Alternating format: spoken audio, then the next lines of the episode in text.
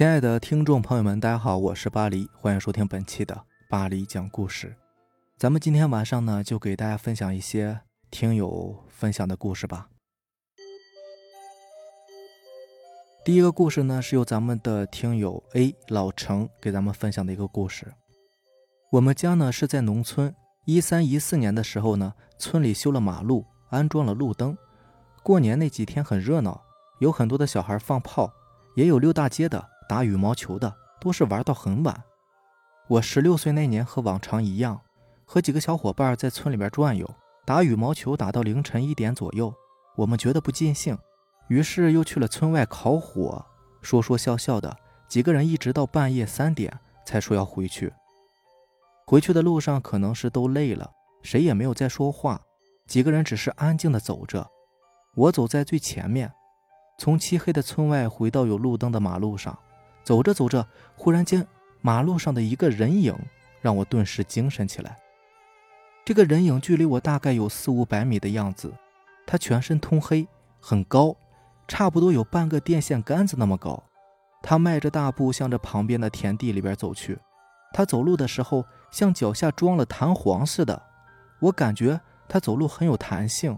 不过没有任何的声音，他几步就迈进了一片黑暗中，消失不见了。我心里面像是有一头小牛在乱蹦，瞬间觉得寒气侵袭全身。我确定刚才那个玩意儿肯定不可能是个人，我不敢喊，怕吓到他们。我们呢也都不是邻居，住的也不算近，回家的话呢可能会比较晚。我克制了一下心情，想着要不去朋友家睡吧，还能一起回。于是就和他们商量了一下，结果有几个人太晚回不去了。他们也要去我小姐妹家睡，如果我再去的话，估计就挤不下了。我距离家呢也有两条街，到路口和他们告别之后，就快步的往家跑。路上感觉很冷，风从耳边呼啸而过，总觉得有什么声音，也不知道是不是自己的错觉。感觉路灯也暗了下来，还好最后是安全到家了。轻车熟路的翻窗去了自己屋，虽然碰上了这么奇怪的事。但是也没有影响我的睡眠，躺床上就睡着了。也是后来才知道，那天是初三，我们那里给死人烧纸的日子。确实有这种传说，就是在过年的时候，呃，我们那边应该是初二，啊，应该我忘了，我记得可能好像大概也许是初二吧，然后是去上坟嘛，嗯，然后这个时候。呃，往往都是，据传说是鬼门大开嘛，然后尽量不要不要太晚回家，嗯，因为这一天呢，可能会有已故的一些亲人回家来探亲，对，然后呢，在路上你可能就碰到别人的亲人了，对吧？万一碰上一个你以前招惹过的人，对吧？那他趁机没准还就报复你了，那可不好，对不对？不过没有遇到什么事儿，没有没有发生什么危险，就没事。当然了，也有可能是看错了，因为我在看这个故事的时候，脑海里边第一时间蹦出的是那种，那种就是一些店面，我们那边那个手机店经常搞一些活动，然后他们就会在门口立一个，立一个那种充气的假人，很高，对，就跟你说的这个人有点像，特别高，然后。充气的嘛，然后特别轻，轻飘飘的，就感觉很有弹性的那样子，感觉还挺像的。行，那让咱们看下面这个听友，下面这个听友名字叫做文人骚客，他说呢，你那鬼故事写的是真没意思，还不如去分享，还不如去找分享的好一点。还有，为什么到了后面都是重复的呢？有吗？我不记得呀。上来先吐槽我一番。对对对，有这种情况可能会有的故事讲过了，但是我忘了，因为我脑子不太好使，真的不好使，没有开玩笑。他说呢，这些天想来想去，不知道发什么给你。本人呢年纪不算大，但经历的或者是听过的那些事情，确实可以说是很不可思议，甚至是天方夜谭。百分之百的真事儿，不加其他的。这些事情如果我说了谎呢，明儿就一道雷劈了我。哎，别别别，不用发这么毒的誓，咱们还是以还是以娱乐为主。从你的故事听到的分享呢，都是鬼啊怪啊什么的，我也有些经历，但如果都是这些呢，就没有什么意思了。我就挑几个分享我经历的奇异事儿。在我很小很小的时候呢，有多小我不记得了，是去吃席，什么原因去的也不知道，就是去吃席。哎呀，这还能有什么原因呢？不是结婚就是死人嘛。现在只隐约记得呀，有我大叔公、我爸，我们经过一条小木桥，下面有一条小沟，没有水，只有青树，青树对面是一栋房子，绕过房子就是一片空地，在那里摆了很多桌酒席。马上开始的时候呢，我不知道是我背后还是正前方，记不清了，只记得有一阵白烟飘过，等白烟散去之后，就出现了。福禄寿三星，那个时候我还很小，怎么会认识呢？也是后来回想起来的时候知道的。他们的装束和画上的一样，那个老寿星头上那个包包让我印象最深。他们三个人单独坐了一桌，没有其他人。他们怎么离去的，我也已经记不清了。反正就是不正常。长大后回想起来，会不会是三个演员呢？可是那个时候是零几年的乡下呀，哪有打扮的那么像的呀？而且我们那儿也没有这种表演，特别是那个老寿星的包，挺疑惑的。再后来呢，我就做了一个梦，还是那个桥，不过树没了，房子变得更加古老，更加破败，小沟呢好像也更浅了。好，完了。对，这个就是他分享的这个小故事，就到这儿就完了。哎，其实我真是满怀期待的。他一说，哎呀，你那你那分享那些故事都没意思，你看我给你来一个。结果看完之后，我是一脸蒙圈。那我我可我几乎可以百分之九十九的告诉你，那应该就是三个演员，因为我们那边也有这种表演，这个还挺多的。我印象当中还挺多的。这么一件普通的事情，能被你认为是如此离奇的经历，那你其他那些经历，我觉得应该 有机会你再给我讲讲吧。下面这个故事呢，还是他分享的，这个很短啊。下面是一个奇怪的生物。我和爷爷奶奶还有叔家的两子女，七点呢去挖花生，经过我大伯家的时候呢，我就看到我大伯家后面有一个天线熊，大概有二十米左右。熊身上呢背着一些东西，最明显的是那些好像天线的玩意儿。我目睹它行走了五六米吧，吓得我要死。我指着那里说有狗熊，可他们都不信。我跑到房子的另一边，发现什么都没有，也不知道是怎么回事行吧，本来呢想多写一个，可是太晚了，下次再分享吧。好，我等你下次分享。不过你下次分享的时候呢，可以先先考虑好，最起码先想清楚二十米大概得有多高。这可不是二十厘米，大哥，二十米，狗熊哪有那么高啊？二十米有奥特曼里面那个怪兽那么高了，狗熊的一般的身高也不过才两米左右，而且脑袋上还长一根天线，我的天哪，太恐怖了，太诡异了，太吓人了！二十米的狗熊脑袋上顶根天线，难以想象，难以想象。好，那我们我们期待你下一次分享，好吧？谢谢咱们这位听友。接下来呢是咱们的另外一个听友 C C C 给咱们分享的几个小故事，他分享有点多呀，都是一些短篇的小故事。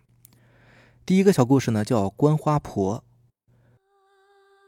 我老家呢有很多人遇到灵异的事情，就会去找离我们很远的一个观花婆去看。就在我岳父隔壁的村子里，有个小孩被水淹死了，就埋在乱坟岗里。他的母亲后来怀了两胎，总是养不大。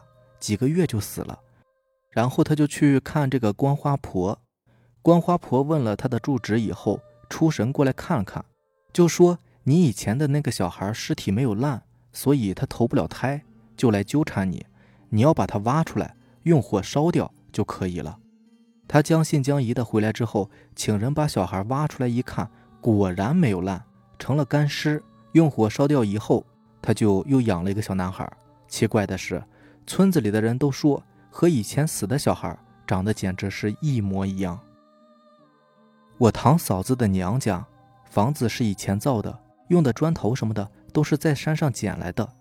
这几年呢，日子好了一点我嫂子的妈呢，她就不放心这个房子，担心里面会有坟砖什么的，也去找那个观花婆看了一下。她报了她的地址以后，观花婆就出神过来看了。找到他家的时候呢，问他是不是有多少台阶儿啊，门口有什么树啊，家里面有什么家具啊，全都说对了。然后他的孙子正好中午放学回家吃饭，他也看到了，真的是灵验的很呢。然后观花婆说他们家里没有问题的，不用担心，给了他二十块钱就回来了。本来呢，他们对观花婆有点将信将疑，这下村子里的人全都信了，有什么问题呢，也都会去找他看看。观花婆呢是南方的一个称呼，它有点类似于北方的出马仙，但还是稍微有点不同。出马仙呢是依靠着某种具有灵性的动物进行做法的，主要呢就是东北的五大仙，而观花婆呢很多时候是不需要任何其他的辅助的，直接就可以进行灵魂出窍或者是请神上身。而且观花婆主要是在川渝一带活动，就是四川和重庆，其他地方倒是没有听说过。第二个是白煞王，山区的村子是不连成片的。也就是村落和村落之间有一段距离，在我的村子到一个叫卓坑的村子有三里路，路两边呢都是稻田和小山丘，小山丘通常都是有坟地的。大概是在八三年全国发大水的时候，我们那边呢有很多的乞讨者。那天下午，我们村子来了一对夫妻乞讨的，在我们这边讨好以后，就去那个叫做卓坑的地方去讨。走到半路上就被吓得是屁滚尿流的跑了回来，脸色惨白的对着住在路边我的叔叔说：“路上呢有一个看不见头的白色人形的东西拦住了去路，并且越长越高，他们从来没有见过，吓得他们转身就跑。还好那个东西没有追过来，他们几乎是瘫在地上，休息了好长时间才走的。我们那边呢把这个东西叫做白煞王，还有黑色的黑煞王。”当地传说呢是碰到白煞王一般没什么好事儿，要是万一碰到了黑煞王，那可就真的是凶多吉少了。他可是要人命的。这个白煞王后来附近的人也见过一次，也是吓了个半死。不过最近呢这十几年倒是没有听说过了。第三个故事叫做表弟。那时候呢我读高中，在农村生活过的人都知道，暑假是农村人最忙的时候，要收割早稻。和种晚稻，我们那边叫双抢。打完稻谷之后呢，那些稻草要堆成草垛，在冬天的时候给牛当口粮。那是一个阴沉沉的下午，天好像快要下雨了。我和爷爷正在广场上堆草垛呢，我忙着递稻草，爷爷在草垛上摆放。这时候，我隐隐约约听到我表弟喊我，喊了好几声，绝对不是幻觉。我四处张望，也没有发现表弟的人呢。我还问我爷爷听到没有，我爷爷说没有。后来我回家问正在看电视的表弟，他有没有去广场喊我，他也说没有。真是奇怪了。听农村的老人说，如果别人喊你，你看着没人，千万别答应，不然会有不好的事情发生的。也不知道是真的还是假的。真的，真的是真的。我们这边也有这种传说。对，看不见就不要答应，不然会丢魂的。只要你答应了，你的魂魄就会被勾走一个，勾走一个魂人就变成傻子了。对，还是挺吓人的，尽量不要答应。第四个故事叫龙杠，死人抬棺材要有一根大木头，我们当地呢叫做龙杠。我们附近几个村子只有一根龙杠，这个龙杠啊有好几十年的历史了，是一辈辈传下来的，也数不清抬过多少死人。见证了多少家庭的痛苦分离？我们这边以前死人抬棺材的都是义务帮忙，现在呢可能要给点辛苦费什么的，不过也是应该的。就说这个龙杠，他平时不用的时候，就是放在专门给人家抬棺材的人家里。每次死人的时候呢，这个龙杠就会在晚上发出声响，是那种给人翻动的声音。时间长了，他们竟然能从响声的大小中。判断出死人的年龄，个别时候还能判断出是男是女。还有前面一个村子有一个专门做棺材的，他家做的棺材也是，但不是每一次都有响声。记得前几年呢，有一个年轻人去世，前天晚上棺材铺里面还有一个没有做好的棺材放在堂屋里，晚上声音就特别吵。刚开始呢，他家人以为是老鼠拖东西，到堂屋一看，什么都没有。只要人一走，声音就又来了，折腾了好几次，把他十六七岁的女儿都吓哭了。一家人晚上都没有睡觉，第二天上午就有人来要棺材。说我邻村的一个三十几岁的男人死了，我们知道了，说这是死人来催他要棺材了。这个故事有点神奇，但是但是想想应该也是经常跟死人打交道的这种，可能确实会有点离奇。包括那个扎纸人的，听说画纸人的时候不能画眼睛吗？如果一旦画上眼睛的话，那个纸人就会复活。这种故事还是蛮有意思的。行，咱们看下一个故事，第五个故事，晚上猎兔。我的一个朋友离我们家很远的，以打猎为生。他有一支土枪，死在他手上的猎物呢也是不计其数。他也一直没有碰见过什么奇事儿。结果就在五年前夏天的一个晚上，他就碰见了他一生难忘的一件事情。那天晚上天上也是有月亮，他一个人上了山，在山脚下。他打了两只兔子之后，就没有找到其他猎物了。于是他就向着山腰一个平台上走去。刚上了平台，就又发现了一只兔子。他开枪了，直接打死。捡起来之后，他就朝着平台里面走。没走多远，他就看见两个大红点儿，那是兔子的眼睛的光。他直接举枪瞄准，同时他看见个大兔子，那个兔子呢，正坐在路边看着他。他开了一枪。枪没响，但是点火的引销响了。按道理，这时候那个兔子听到响声，应该是要逃了呀。但是他没有动，还是坐在那里，一直看着他。我朋友一看，笑死了，赶紧换引箫，再举枪瞄准，开枪，啪的一声，引箫响了，枪还是没有响。那个兔子呢，也一样没有动，他火了。再换引箫，举枪瞄准，开枪还是没有响。那个兔子还是在那里，只是动动头，就那么看着他。这时候，我朋友意识到问题不对，一股寒意就上来了。他知道碰见邪门的了，他就看着那个兔子慢慢倒退回来，直到看不见那个兔子的时候，转身就跑。到了山脚下，他一屁股坐在地上，抽了好几根烟才定下神来。他再次换上引箫。对着空中开枪，砰的一声枪响，他立即就回了家。没过几天就出去打工去了，再也没有进过山打过猎。下面这个故事叫灵魂。农村老人说，人死之前，灵魂都会出窍，到自己生前去过的地方走上一遭，最后心甘情愿的离去。人死之前真的有预兆。前段时间我大爷爷死的时候，他对孙女说，怕是要走了。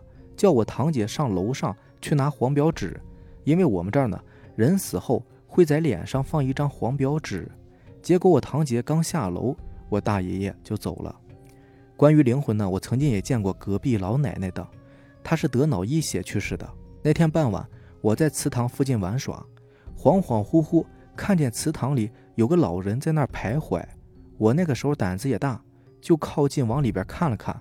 这一看呢，可把我吓着了。原来是隔壁那个老奶奶，我连忙跑回家。那天晚上，隔壁老奶奶就在医院走了。